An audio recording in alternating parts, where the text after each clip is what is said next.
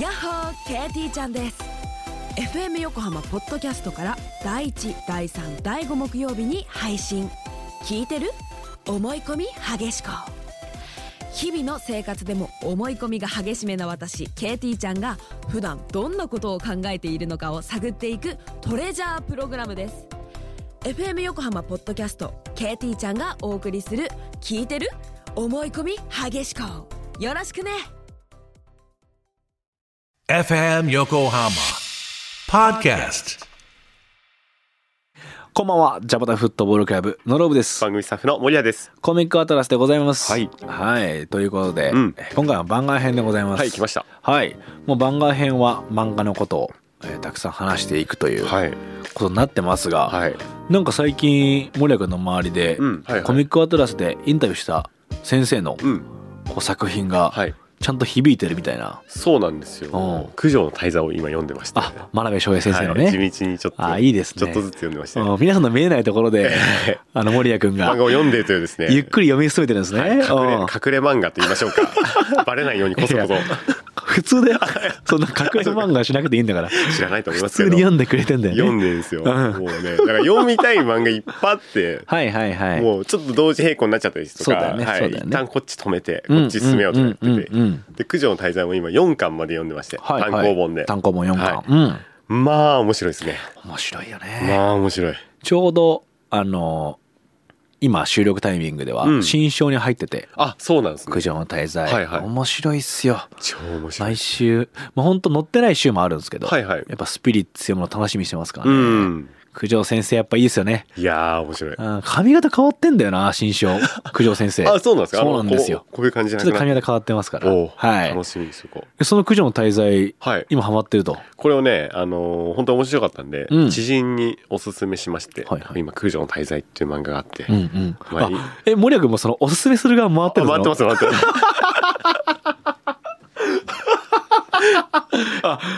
そっち側回ってんだもん。はい、もう待ってます。あの、あ私生活の方で、はいいいねプライベートおすすめ。あ、プライベートの方でもう結構レコ漫画好きとしてメンダーではい、もう、やってんだ。 はい、漫画、おすすめするよ、レコメンド、なんか、なるほどね。はいしてんすね。はあい、で知人に勧めたところ、うんまあ、っていうのも、えっとその方の、えーパートナーさんみたいな方が、あのまさに現役の弁護士さんでしへてえ。あでハマるか分かんないけど、うん今こういう漫画読んでんだよねうんうんっていうことを説明して、うんしたら読んでくれて、うん。ドハマりしました。ええ。はいあ、現役の。はい、現弁護士役の弁護弁護士さんが面白いって言ってましえたえ。ね。はいすごいね。はいあ、そうだよねう。ん、現役弁護士から見たらあるあるもあるんだろうね。そうですねあ、わかるわ、みたいな。うんまあ割とね日常茶飯事的なこともあんのかなとか思ったりして牛島くんの時もあるってお話してらっしゃったもんな。うん、そうですよね。でその方とは直接僕はお話ししてないですけうど、んうんうんまあ知人介してハマってるよって。めっちゃ面白がってるよって言ってあまあ、し熱いなた。いやー、九条の広がっためっ滞在もね、面白いっすから。ちゃ面白いです。いや、真鍋先生のインタビューも聞いてほしいね。うん、そうですね。あのあおすすめしておきました。まああのー、さすがです。はい、作品そこまで楽しんでもらったんで絶対もうい聞きたいはずなんで。ああ、いいっすね。あ、じゃあそういう地道な広報活動も。やってますやってます。しもてくれてちるろんんですねじゃないですか。そりゃもう番組盛り上げるいたや、めになんか、かっこいいな。いいっすね。 はいやってますから。スタッフやってるな、はいすごい。やってますね。ちゃんと働いてますんで。なんかね、今日でもその流れからなんですけど、はい以前、あの、あなたのお悩みに漫画で処方箋の、はいその、初回はいはい。お試し会みたいなのしたの覚えてますだいぶ前ですよね。だいぶ前、はい。その時に僕が松本太陽先生の「ピンポン」こちらをおすすめしました、はいまあ、舞台がね神奈川県っていうのもあって、はい。おすすめさせてもらって、うんその「ピンポン」をどうやらこう森谷君が読んだとはい。聞きまして多分その時も言ってるんですけど、実は、えっと、文庫本ですかね、これ。うんうんが家にあったんで、読むしかないと、はい、読もうと思ってた作品でした。でこのタイミングで読んだとはい、聞読きまして、はい。すごい読んでますね、なんか僕漫画ね。すごい読んでる僕もそう思これう喋ってて思いますけど、すごいすごい数読んでるなとう。んめっちゃ嬉しい俺 は本当に嬉しいでいすや、もうね、大変なんですよ、もう。えでもね同時並行ですそうだね全部でもはい嬉しい悲鳴ですよね、嬉しい悲鳴ですうんよ、、漫画読めるなんか次の漫画読まなきゃってなってんの嬉しいよな、はい。ちゃんとこう、僕の中でこう、大きいレバーがあって、うんどこの作品にするかをこう、ガッチャ ンとこう、あ頭の中であんのね、はい、い一旦こう切り替えて、い、いね今は、はい、銀杏の佐賀とか、あーはい、でここからは、はい、ピンポンみたいな感切じり替えてんだ結構、あのガッチャンってやってますねそうすると確かに入ってきやすいだろうしねそうですねうんそれじゃないとこう多分流れちゃうと思うんで、確かそれはそれね嫌なんで、間違いないはでい、す、ちゃんと読みたいんででピンポン読んできてくれたってことで読みました僕もその守谷君がピンポン読んだんですって言ってたから、はいはいこれ読み直そうと思っておあの実は僕毎年ピンポン必ず読んでいて、あ言ってましたよねはいこう自分を確かめるために、うんあこれいい機会だと思って、はいはい2024年分をやろうと思って、はいはい森谷君の話聞いて読んできたんであなるほどちょっと今日はピンポンについて熱い二人が、うんぐっとはい語り合いたいですね。行きましょうはい。ということで、ピンポン、松本太陽先生の、うんえー作品でございます。はいえー星野豊、うん月本誠というね、はいこの二人を軸にした青春卓球漫画、うん舞台が神奈川県でございます。はい。片瀬高校ね、はい勝津高校の二人でございますよ。はいこれも説明不要ってぐらい、うんあの、映画、アニメ、こちらもね、あの、大好評で、見たいですねめちゃくちゃいいんです私よ。も見たいなと思っててこれ、アニメがすごいです。あまた。そうなんですねもちろん映画もすごいですよ。はいはい映画もすごいんですが、はいアニメ本当に素晴らしくて、うんもう一個奥のうんアニメオリジナルの部分があって、ほえーこれがね素晴らしい読み取りでうわ確かに描かれてないけど、うんそうだよなドラゴンってこうだよなとか、うんコンさんこうだよなとか、はいはいこう描いてくれてておーよりピンポンの世界に深く入れるのがアニメなんですよ。なるほどなんかなんとなくこれ多分読んでる人は分かると思うんですけど、うんそのアニメでちょっとその広がるじゃないですけど、うんみたいなところもちょっと分かる気がしますね。おーうん、そういう余白があるっていう感じですかそうですねあーなんとなくこ各キャラう、にそうねですね。語ってないけど、うんこうなんじゃないかなってそうですね想像させる部分がありますよね。そう自分が見えてるのはまだこう1層目なんだなみたいうんうんなうんうん2層目3層目が奥があるんだろうなみたいなちょっと聞きましょう。はいモニアさんどうでしたピンポン。えもう一言目、はいえーめちゃくちゃ面白いめちゃくちゃ面白いよね。めちゃめちゃ面白いですねなんなんだこれっていうぐらい面白いですよね。はい、最初は正直言って、うんまあ普通のこうまあそれこそ青春うんうん卓球漫画うんうんだな、かなと思ってたんですよ、で僕自身そんなに卓球に詳しくないし、うんうんまあそんなに今スポーツ熱が高いわけじゃないんで、まあ普通にこう読みは進めていく中でこうどんどんどんどんあれなんかちょっと違うかもっていうただおーただそれだけじゃないかも感がえちなみにどこでそのさあれって思ったのどこでですかね明確にあったかわかんないですけどだからそれこそ僕はその設定を 鵜呑みにしちゃうというか、うんドンとこう「はい高校生が卓球やってるだけね」みたいななるほどそのなるほ様ど子をじゃあちょっとじゃあ最初は知ってる足場やと思ったんだ あそうですそうですあこれ知ってる設定だなってそうです思って、はい、足を踏み入れたそうですらあのはいまあまああのなんとなく高校の時だ卓球部いたし こっちのこのあの自分が走ってたりするこっちのなるほどなるほど視界のこっちにうんまあ、その人たちを舞台にしてんだろうなぐらい思ってたら、またそこ全然そんなとこじゃなくてこうなるほど違う扉があった奥があったみたいなあ感あじですかね。ー知ってる世界なのに違く見えるってことか、うん、あーかもしれないですね。そっかでも僕はやっぱあの読み返すたびに、まあ、誰に感情移入するか変わるっていう、はいはい。それがなんか今の自分のモードうん。に近いのかなっていうふうに感じることが多いんですけど、はいはい。昨年ペコでうん。今年はスマイルでしたねおお、そうなんですね。うんスマイルに焦点を合わせて読んでました、はいはい。スマイルすごいと思って、うんだか。らその森谷君が誰にこう焦点を合わせたんだろうなってのは気になりますけどね今回誰だったんですかね。でもあのー初めてだからねそうですね。うんだからノルオブさんが毎年読み返す理由も分かりました。ううんなんか今僕は一回読みましたけど、うんあの僕がこの一回で読み切れたのは読み切れてないんじゃないかっていうあってすごい感じる作品でーしたね。あーなるほど、はい。読んだはずなのに読み切れてない気がするち全然読み切れてないんだろうなってあ思いました。なみにどこでさうわって盛り上がった盛り上がった。そうですまあ、ね。グッときたシーンというか、一番グッときたのは、うん、えー第10話ですね。 10話はいうんなんで10話まではその今言った僕が青春卓球漫画うんとして読み進めていたうんとこなんですうよ、んうん多分、うんあの明確覚えてないですけうど、ん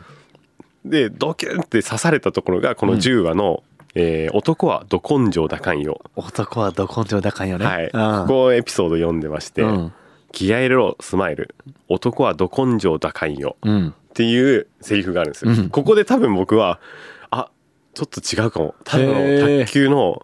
熱いうんあれじゃないかもっていう、うなんか感じましたこれはでへもえ多分ご時世だったりとか、うん今この24年に読み始めてで僕が感じたのかなと今そっか喋ってて思いましたね2020年の価値観だと、うんもうこの男はど根性だかんよって言わない、うんなんかでもそれってすごい自然と出てる言葉っていうか、うんペコらしいじゃないですか男はど根性だかんよってそうなんですよこれが僕はもう刺さっあーうん刺さっちゃいましてハッとしたってことそうですあーねなんか忘れた感じもしたし、うんそうだよなってまあ確かにご時世的にそういうのも違うし、うんなんかぼやーってしてたところをうんうんこれうんペコに言われて、であはい忘れんなよってことかそうですねーんここでなんかあただの卓球を見てる漫画じゃないかもおー生き方のとこも入ってくるかもしれないみたいなそうっすねことなのかそこで一回ガチンと鞭を打たれたというかうんハッとしてそうですよねとペ コペコそうですよねペコさんじゃないやっぱはいペコさんペコさんそうですよねサンクレロってねバチンとされましたああーいいっすはい、ねここ一番熱かったですね。 10話、はいそこでグッときて、うんまあ話進めていくとさ、はいはいまあペコはペコでさ、うん一回落ち込むじゃないですかそうなんですね。悪魔に負けて、はい。もうどうしようもなくなる、うん。ペコも落ちちゃうでもスマイルはどんどん登っていくっていはういストーリーじゃないですか、そうですね。僕は前あの小戦で話したうん悪魔がうん。ペコを救うシーンはい。あるじゃないですか、はいやっぱあそこを何度読んでもいいですねここ、あの、聞いた時には、うんまあ正直あんまピンときてなうかんった、もちろん。うんうんただ、読み進めていって、まあ、なんとなく良かったシーンは、その都度、こうメモするようにしてて、うんうんうんここで喋りたいんで、うんうんなんと私、そこのシーンメモしてましてお、はい。同じところで感動しておりました。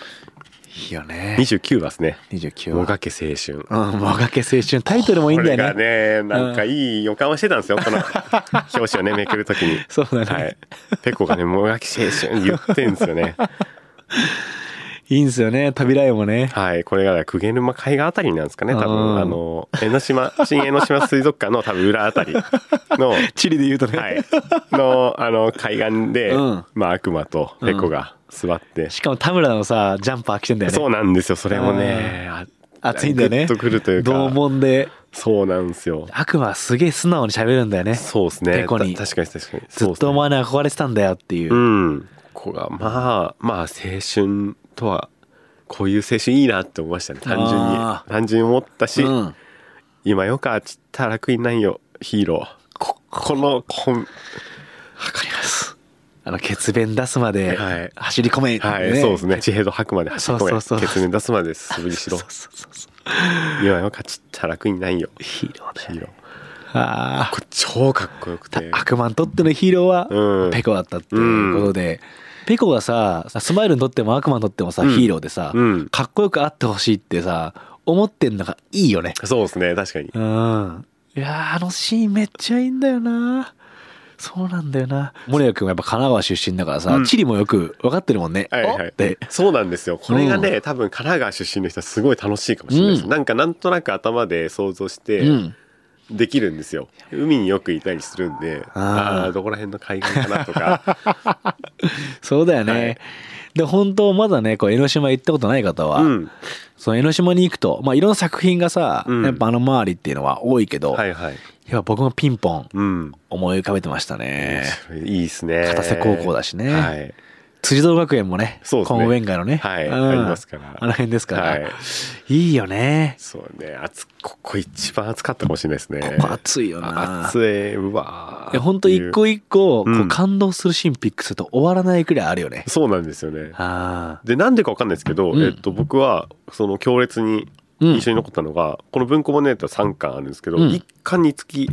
一つありました一個ずつはいおうじゃあ最終の文庫も三巻とか。そう3巻にも実はありまして、うんこれ別にこう選んで抽出してるわけじゃなくて、いやうんこうズキュンってバチッと叩かれたところ偶然はい分散してたんだ。そうですね、うんこれ、えー第45準話決勝、あそうですね準決勝準決勝のはいスマイル対海王の猫田。はい猫とが戦うところ、学園熱血スポーツ根性物語も うね根性とか絶対今読まないっていうかそれ入ってこないじゃないですか だから多分僕は感動を受けちゃったといそうっかか自分の中にやっぱ根性って概念があんだね守谷君うのん心の中にはいはい根性ってやっぱこう標準装備であってうんその標準装備を最近忘れてたのがそういや このピンポンによってそうあのね、やっぱり男たるもの、やっぱ根性じゃないですか。これ、根性なんだはい別に強いるわけじゃないし、うんうんうんうんただなんか自分の中で、うちょっんと辛いなと思ってうも、んよしいやいや、これ乗り越えたら、絶対大丈夫だろうとうんうんか、うんうんうんねえ今ちょっと無理でも、無理してでも、やったろとやった方が絶対いいでしょっはいてはいはいはいはいはい思ううん心が最近やっぱなかったですね。忘れてたんだ忘れてました。あーなんか。えピンポンでその根性が戻ってきたとはい、もうだからこの最初の「男はど根性だかんよで」あのそっか思い出させてもらってるんもでうそっからその根性モードではいピンポン読んでんだ、はい わあでも確かに、うんそのペコがさなんて言うんだろう復帰するためにむっちゃ走るっていうかトレーニングするじゃんそうあそこおばもばと超いいっすよあそこもあー愛してんよってねそう「愛してんよ」おばばそうあ「愛してんよ」っていうことあのセリフがまあ基本えっと元はオバマの発言なんですけど、うんうんうんその後も「愛してんよ」っていうセリフがたくさん出てくるーペコは特に使うよねうんうんそこがね本当にこいいようねいいっすねこの愛のある無知これアニメ版だと、うんこの「愛してんよ」の使われ方またいいですあそうなんですね、はいそうなんだそのペコがこうもう一回立ち上がるっていう話の時の、はいはいこの「ママの愛してんよ」の入り方がへえ、まあかっこいいですなるほど、はいそうなんだいやいいこのよね愛してんよがねいいんですようんででももその猫たたいスマイルの回はいはいそこどうだったそうで実はペコが膝を負傷してるんですよ、うんもうここまでベスト4まで来たから、うんもうよしうんで先を見据えんならもう膝をいたわって、うんここは棄権しようとうんでここ膝壊れちゃう壊しちゃうと今後響くからっていうシーンがあるんですよでみんな周りの大人にうん「ペコもう今日は棄権しようそうねもうここでよくやったから」うんってなだめられるシーンうんがあるんですよだけどペコは聞かないですよね、うん当然「ど根性だど根性だ」って言ってるぐらいだから「うんうんいや俺は行くよ」ってうん「膝のが壊れようが知らないよ」ってうんそんなことは重々承知うんで言った一言うん「スマイルが呼んでんよ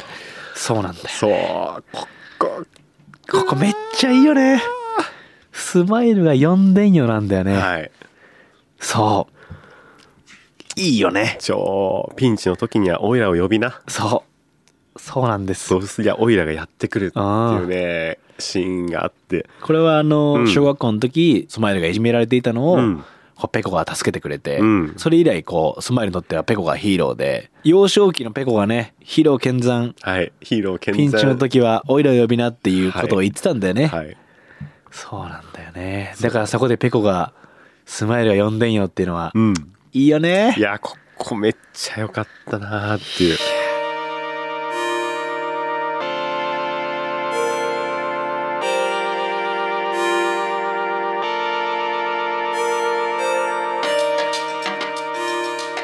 ちょっとその話の流れから僕の話もしていいですか、はいぜひ僕はすごいスマイルに焦点を合わせて読んでたってはいはい話したんですけど、うん今回スマイルでめっちゃグッときてて、はいはいまあ、そのシーンも関連してるんですけど、はいはい終始こうスマイルがどんな表情の変化、うん心境の変化をしてんのかなと思って、はいはい今回ピンポン読んだんですよ。おおなるほどでスマイルは自己表現が苦手うん怒ったり笑ったりっていうのがうんあんまりこうできないそうですね子で、はいでそれゆえになかなか周りから理解してもらえないうん何もしていないのにいじめられたりとかするでスマイルに対してペコだけはフラットに接してくれて、うんよく話してくれて関わってくれるだから序盤からスマイルはペコとセットになってうん一緒にいて、うんで実際卓球部入ってそのバタフライ上先生がさ、はいはいそのスマイルの才能に気づくまでは、うんそのスマイルはペコのためにこう手を抜いてるというかかっこいいペコでいてほしいから、うん無意識に力を抜いてたりして、はいはいなかなか本気で卓球をしようとしないじゃないですか。はいで、あるタイミングで、スマイルが、ペコ先に行くねって言って、うん卓球に一気にのめり込んでいくというか、はいはいトレーニングを始める。で、あの後から、どんどんスマイルは孤独になっていくんですよね。はいはいもう卓球ロボットって言われて、うんもう超強いから、うん県内敵なし、うん50連勝してるらしいとか、そう ですもねうとにかく強くなっていって、はいはいで、部内でもどんどん孤立するんですよ。うんあいつはなんか違うとこにいるよみたいなそうそうそう。でで、この部長の太田って、わかりますはいもちろんわかりますよあの一番最初入部した時に、うんもう後輩いびりとかしてた男、はいはいそうですねで彼が3年生になってキャプテンになった時に、うんだんだん彼ってこう心境の変化とかがあるんですよね、はいはい確かにそうかもしれないそうキャプテンとして、うんで彼ってスマイルに対してもだんだん理解を示すようになっていくんですよほでスマイルがあの卓球の球ちょこのボール変えてくださいって言いましたよね、はいはいみたいな話をして「うんいやすまんすまん」みたいな、うんで後日その太田が球を変えてるんですよう新しいのに、はは確かに変えてましたね変えてたじゃない、うんでスマイルがこうやって「ああやっぱ全然違う」って言って「うんじゃあ太田さん一緒に打ちましょう」はいはい太田が「俺でいいのか?」って言って、うん2人で打つんですよ、はいはいであの時スマイルがしきりに「いやー全然違う」って言い続けるはいはいだけどあれは本当に球の質が変わって全然違うんじゃなくて、うん理解してもらえて受け入れてもらえたことに対する喜びでなるほど全然違うって言ってて、はいはいだから太田だけずっと「そうか何が違うんだ」っていう反応をしてんの、なるほど彼だけはスマイルを理解してくれたから部内で、うん受け入れてくれたっていう喜びで、うんスマイルがはしゃいでんのよはいはいではしゃいでるって気づいたのはその前にバタフライ上にうんスマイルが「僕だって怒りますしうんはしゃぎます」って言ってるの、はいはいちゃんと年相応だからだからあのシーンははしゃいでるんだって気づいてなるほどすごいグッときちゃってなるほど僕はだからああやっぱりスマイルぐらいになるとこの球の違いが分かるんだない や僕も最初そう思ってたの、うん、やっぱり違うところにいるしじゃなくて本当に嬉しくて、やっと人に受け入れてもらえてる喜びがあってなるほどしかも太田には自分から親しくなろうと思ってんじゃなくて太田からスマイルの話を聞いてくれてて、うんこうしたんだよって言ってくれてるってことめっちゃ喜んでてなるほどそうでそういうの見ていくとスマイルの細かい変化にすごい目がいくようになっておーそうなんですねそれこそ決勝、はい第52話はい PM3 時半から4時ってやつあって、 はいはいこれあの決勝までの30分間、うん決勝4時からだからの話なんですよはい決勝戦始まりますっていう時に、はいあのペコがちょっと遅れてくるんですよね、うんそこでスマイルは「遅いよペコ」っていうはいはいで下を向いてね「うん遅いよペコ」って言ってでペコが「そう言ってくれるな、うんこれでもすっ飛ばしてきたんよ」って言って、うん沈黙してスマイルは「うん」って返すんだけど、うんこの時にスマイルの口元がちょっと上がってて口角がおお笑顔になっててええここまで無表情なんだけどちょっとクッて本当だ上がってて目にもちょっと光が全く気づかなかったあるようなはいはい感じで「行くぜ相棒うん」で月本誠 VS 星野豊うんもうここでマジでスマイルよかったなってもうずーっと待ってたんだよなってうんそのペコがかっこ悪いのは嫌だよってはいはいスマイルは言っててうんこの自分にとってのヒーロうーん帰ってくるのをずっと待ってたこの目の光口元の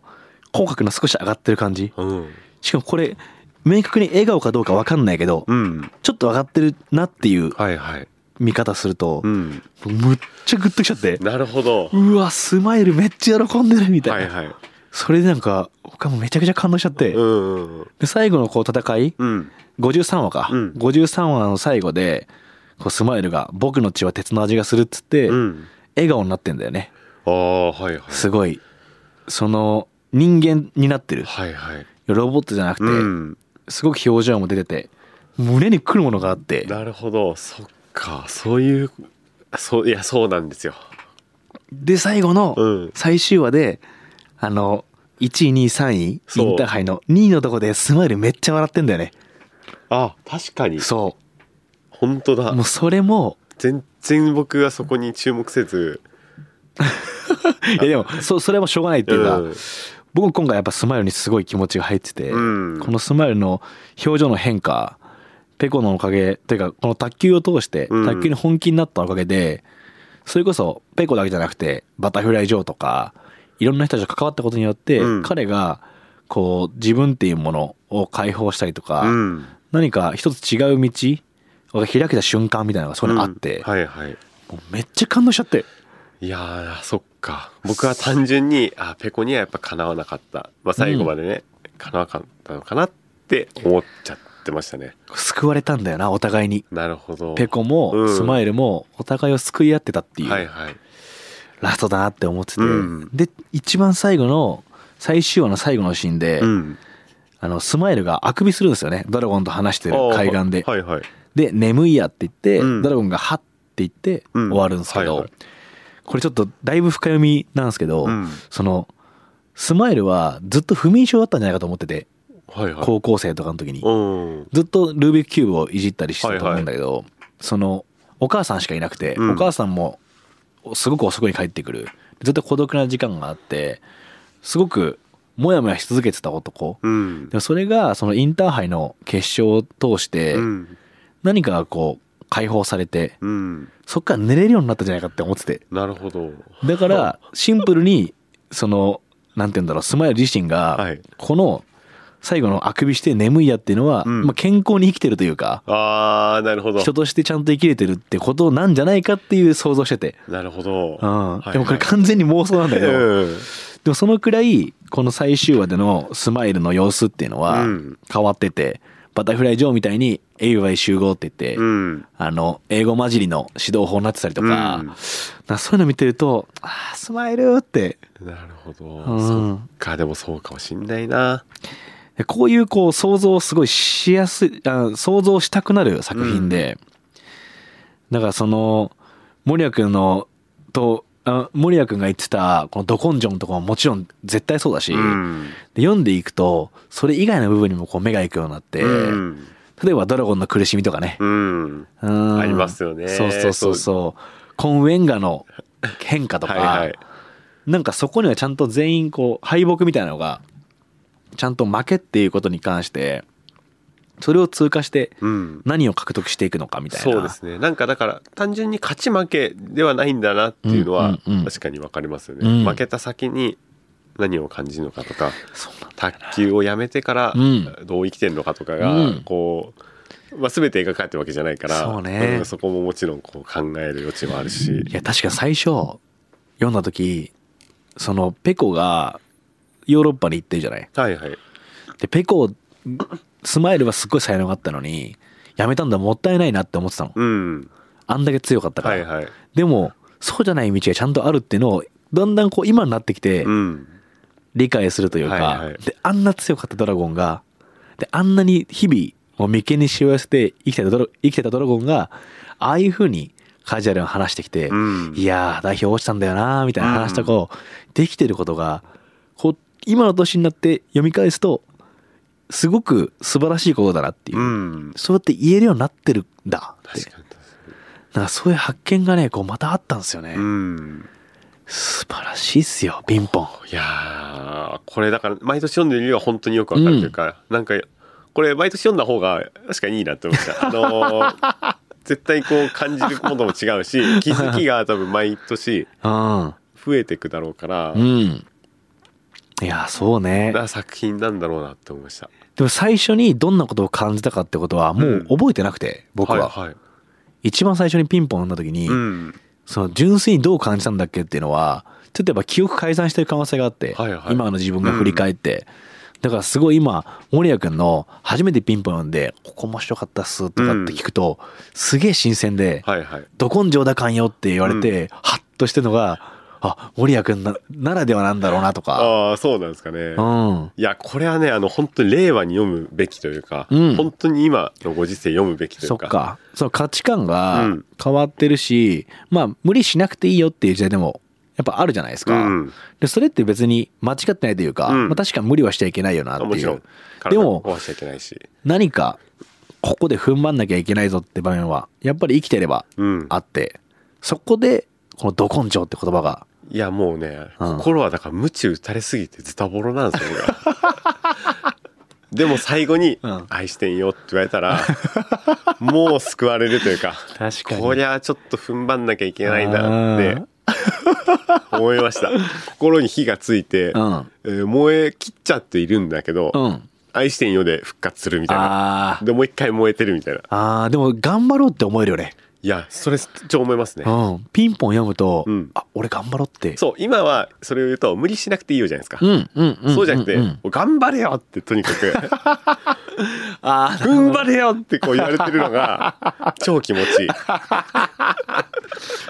声を大にしてうん。やんぜっていう漫画だもんねそう。これ超気持ちいいですね、本当に。あー気持ちいいよね今、こう、無知打ってくれる人ってなかなかいないから、うんうんうん学生とかね、部活入ってたらわかんないですけど、うんまあでもそういう時代確かに愛を持ってお互いをこう叱咤し合うというか、うん目標に向かって声かけ合う、うん。頑張り合うみたいなのってなしにしちゃいけないよなあっていうことだよねそうですね。もちろん行き過ぎたりしちゃ良くないだろうし、無ど理っち人かもが別ねねにするわけではないけど。でもこれって忘れちゃいけないことなんじゃないっていうことでもあるよねかもしんない。あ忘れてるかもしんないです。みんなが今。今うん。あ忘れてるかもしれないい思い出すべき。やわかんない森谷君泣くかもしれ ないよあ、そう ですか。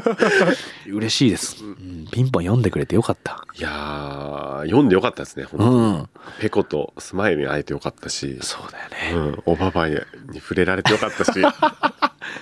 愛してるぜって言ってないやー、超そういいでねすよ。いやだからあれだねそのピンポンの好きなシーンとかしたいけど、うん好きなシーン好きなシーンばっかしてるんで、うんまたいつかこれはやりましょうどっかそうのですタねイミングでただ今回みたいにこううん森谷君の心に火がついた